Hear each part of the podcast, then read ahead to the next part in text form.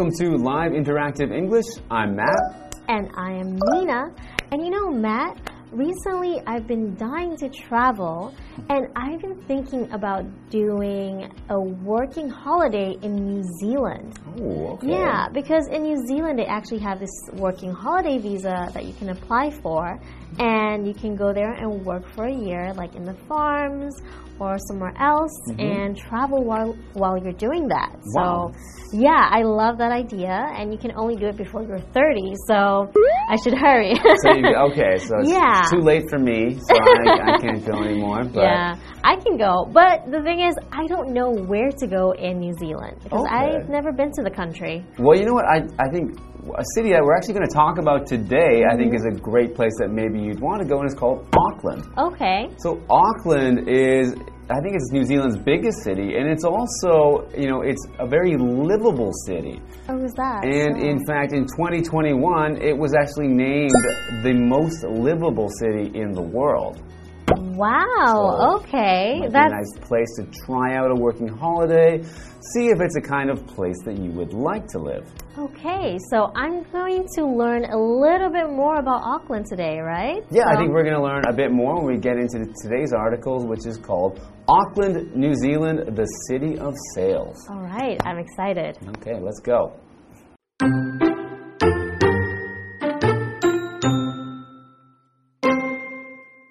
Any trip to New Zealand should include a visit to Auckland. Auckland is the country's largest city and has a population of over 1.6 million. It sits on a narrow piece of land on New Zealand's North Island. Auckland rests between two beautiful harbors, and it's known as the City of Sails because of all the boats that can be seen near the city.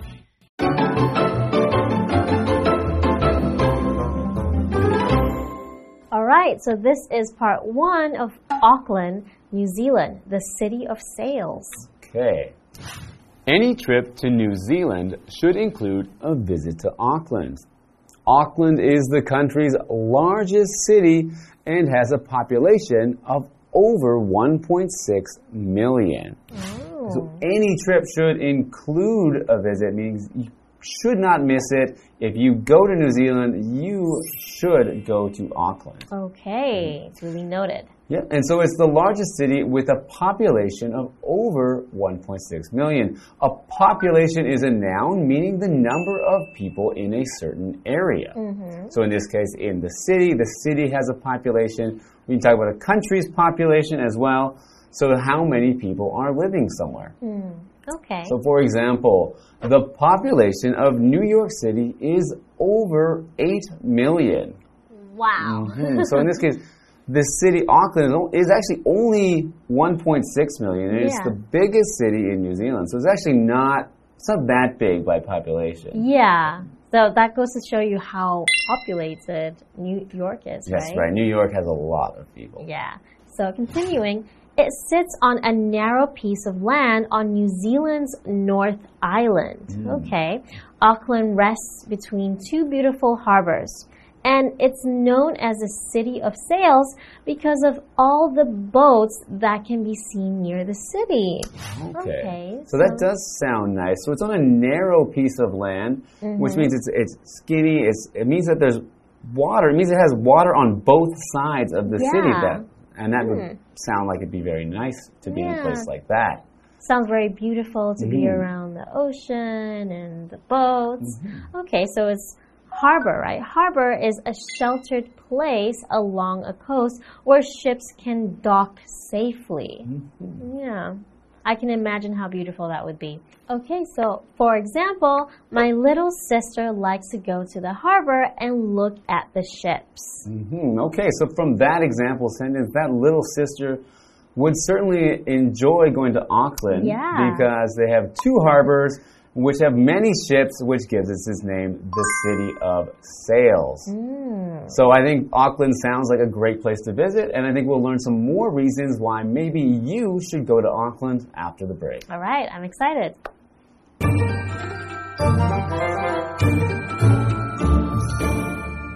Hello，大家好，我是 Hanny。这次要介绍的旅游地点是纽西兰最大的城市奥克兰 （Auckland）。奥克兰有超过一百六十万人口，坐落于纽西兰北岛的一块狭长土地上。那这个城市呢，位于两个美丽海港之间，附近可以看到很多船只，所以被称为帆船之都。那来看单字 population，它可以指人口或是全体人民。它的相关词性是 populate。P O P U L A T E，populate，它表示居住于。那么 Nina 老师用它的过去分词来当形容词，populated 就可以形容是有人居住的。下一个单词 harbor，它是指港口或是海港。那这边一个重点，我们进入文法时间。好，这边我们来学习 that 当关系代名词的用法。That 当关系代名词呢，可以引导限定用法的形容词子句来修饰先行词。这个先行词可以是人、动物或是事物。那我们就来看看它的用法。首先呢，that 当主格关系代名词的时候，修饰人我们可以把它换成 who，修饰事物可以把它换成 which。举例来说，The man who is wearing sunglasses，或者是 The man that is wearing sunglasses。Is my brother，戴着墨镜的男子是我哥哥。那这里 who 或是 that 代指前方的先行词 the man。我们把形容词子句 who is wearing sunglasses 或者是 that is wearing sunglasses 把它移出来看，你就可以看出 who 或是 that 在这个子句当中是当主词，它们就是主格关系代名词。第二个用法是 that 当受格关系代名词的时候，修饰人我们可以把它换成 whom，修饰事物可以把它换成 which。举例来说，The pen which I bought yesterday，或是 The pen that I bought yesterday is missing。我昨天买的笔不见了。那么 which 或是 that 代指前方的先行词 the pen。那我们现在把这个形容词子句 which I bought yesterday，或者是 that I bought yesterday。把它移出来看，这个笔是接受买的动作，是受词，所以这个 which 或者是 that 在子句当中就是当受词用，它们是受格关系代名词。好，那这时候受格关系代名词 which 或是 that 也可以省略哦，我们的例句就变成 The pen I bought yesterday is missing。好，那我们接回课文中。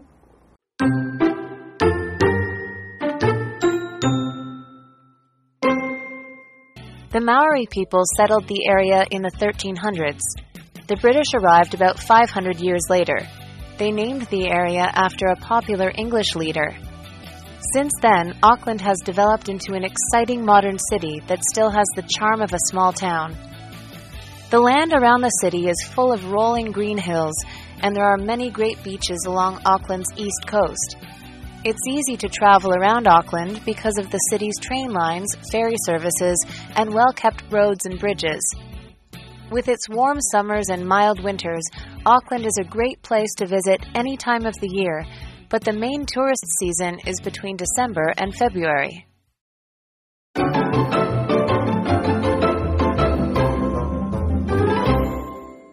Welcome back. So, before the break, we learned that Auckland is New Zealand's largest city with a population of 1.6 million and that it has two harbors because it's on a narrow piece of land mm -hmm. and it has water on either side and it got its name, the City of Sails, because it has so many ships in its harbors. All right, the harbor sounds beautiful. Continuing, the Maori people settled the area in the 1300s. The British arrived about 500 years later. Okay, so the Maori people are the original inhabitants of New Zealand. They are the indigenous people that mm -hmm. lived there before the colonialists, like mm -hmm. the mm-hmm. British, arrived later. Okay, they named the area after a popular English leader. Okay, okay. so Auckland, I guess, is a person's name, mm. uh, probably a person's last name. Yeah. So to settle means to move to a place and live, usually for a long time. You're not just going to stay for a short term stay, you're planning to live there for a longer period of time. Mm -hmm.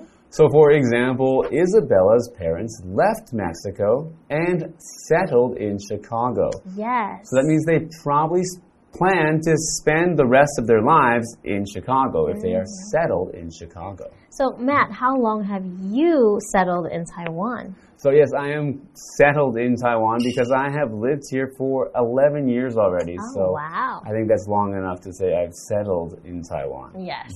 Since then, Auckland has developed into an exciting modern city that still has the charm of a small town. Okay, so it's exciting modern city, Mm-hmm. but it has charm of a small town. Mm-hmm. And charm is a noun, so it's the quality of being attractive and pleasant.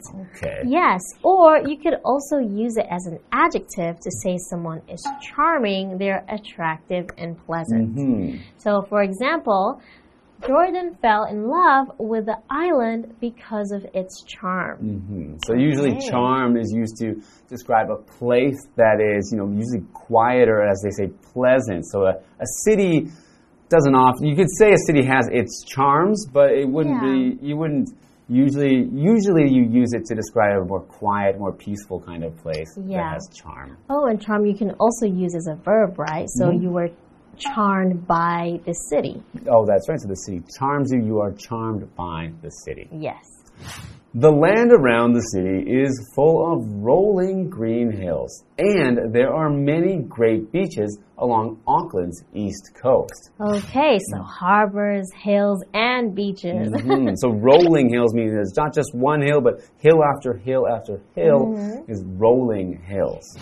It's easy to travel around Auckland because of the city's train lines, ferry services, and well kept roads and bridges. Okay, that sounds amazing actually. So it has the charm of a small town, Mm-hmm. but it is still a city with well kept roads and all this transportation. Hmm, right? So if you were traveling around Auckland, do you think you would prefer to use the train lines or the ferries, or would you like to be on the roads and bridges in a car or bus? Well, I probably would try all of the things, but Mm-hmm. you know, for time, if I'm, it's time sensitive, then I would probably take, you know, a, a train or a bus. But yeah, I would want to try the ferries and other things. Yeah, a ferry is a nice way to see things out on the water. So Yeah. a ferry is actually a kind of boat or ship, depending on how small or big it is, because a boat is smaller than a ship. Yeah. And a ferry is used to transport people, usually from one place to another, and it usually goes back and forth on a set route. Oh, that makes sense then. Mm-hmm. Okay. So, with its warm summers and mild winters, Auckland is a great place to visit any time of the year. Okay. But the main tourist season is between December and February. Okay, so that December to February, that would be the summer in New Zealand because uh, opposite. So unlike Taiwan, their summer is in the other side, other end of the year. So Yeah. there's December to February would be a warm time because they're in the southern hemisphere, meaning they have their summer when Taiwan is having our winter. Exactly. So, when they celebrate Christmas, it's actually during summertime. Mm-hmm. Everyone's at the beach. That's right. So we have another vocabulary word, which is tourist, and that's a noun. And that means people visiting a place or traveling in a place for pleasure, for their own enjoyment. So they're not there to do work, they're not there for business, they're there for enjoyment, they're just taking pictures and enjoying themselves. They're a tourist. yes. So, for example, many tourists visit this country in the summer. Yes. Summer is usually the best time to visit most places, except sometimes visiting Taiwan in the summer, it's too hot. Yeah. Well, just like after the pandemic, we had a lot of tourists come into Taiwan, right? Mhm. Hmm. Okay, so I still think there's more to learn next time so we can find out why we should all visit Auckland, New Zealand. All right. We'll see you next time.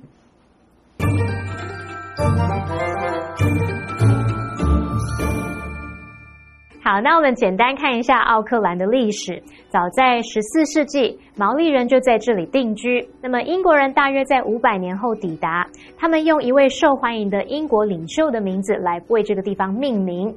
从那之后啊，奥克兰就发展成一个保有小镇魅力又精彩的现代都市。好，单字 settle 这个动词它表示在点点点定居或者使定居。那么 charm 当名词表示魅力、吸引力，它也可以当动词表达迷住或是吸引。那么相关词性 charming 就可以形容迷人人的、富有魅力的。Matt 老师在讲到毛利人时，他用到 indigenous 这个形容词，I N D I G E N O U S。indigenous 是形容土生土长的、本土的，那我们就可以用 indigenous people 来表达原住民的意思。老师还有提到 colonialist，C O L O N I A L I S T，就是表达殖民主义者。好，那么课文接着有提到说，在奥克兰四处旅游是很容易的，你可以搭火车啊、渡轮等等。那它的气候是夏天温暖，冬天温和，一年当中的任何时候都适合造访。可是旅游旺季是在十二月到二月之间。由于奥克兰位于南半球，所以这几个月份就是他们的夏天喽。我们补充一下，Southern Hemisphere 就是指南半球。那来看一下，Hemisphere 是拼作 H-E-M-I-S-P-H-E-R-E Hemisphere。Hemisphere 就可以指地球的半球。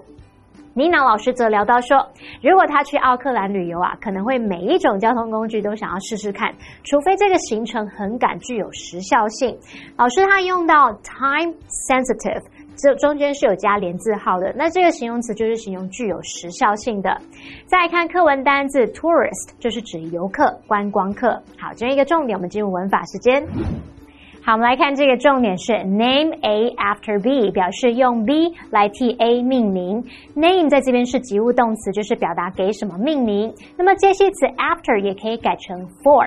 举例来说，She named her dog after a cartoon character。她用一个卡通人物的名字来帮她的狗狗命名。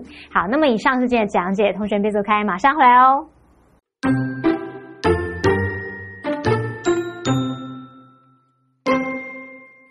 Any trip to New Zealand should include a visit to Auckland. Auckland is the country's largest city and has a population of over 1.6 million. It sits on a narrow piece of land on New Zealand's North Island. Auckland rests between two beautiful harbors, and it's known as the City of Sails because of all the boats that can be seen near the city. The Maori people settled the area in the 1300s. The British arrived about 500 years later. They named the area after a popular English leader. Since then, Auckland has developed into an exciting modern city that still has the charm of a small town. The land around the city is full of rolling green hills, and there are many great beaches along Auckland's east coast. It's easy to travel around Auckland because of the city's train lines, ferry services, and well kept roads and bridges. With its warm summers and mild winters, Auckland is a great place to visit any time of the year, but the main tourist season is between December and February.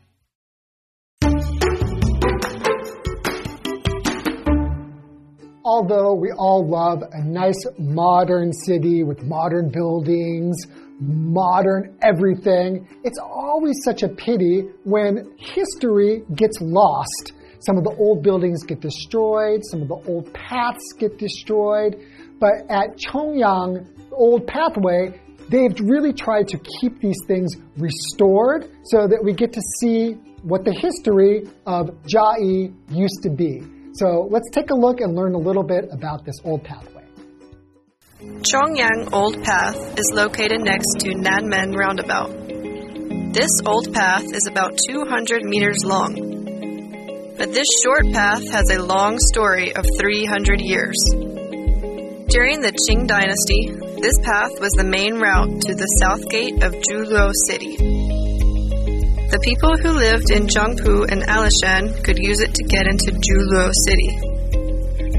And the location of the south gate was at the present Nanmen roundabout. During the Japanese ruled period, this path became an important milestone for industry development. However, because of the development of the city, this road became narrow. Its prosperity almost faded away. To let people know about this place, many local volunteers beautified Chongyang Old Path. They painted the walls to make this old path beautiful. Many colorful flowers have been planted on both sides of the old path. You can even see some creative things made by waste. There are also some tourist spots along Chongyang Old Path.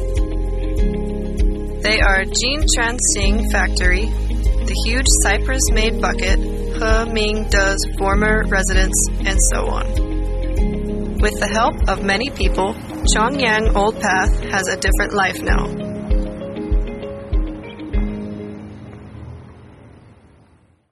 One of my favorite things to do when roaming around Taiwan is definitely going on these old pathways. Which makes this one so special is it's just the residents who live there who decided to beautify it by painting the walls, putting up art, and making sure that everybody doesn't forget about this old pathway and its historical significance. I hope you enjoyed, and we'll see you next time.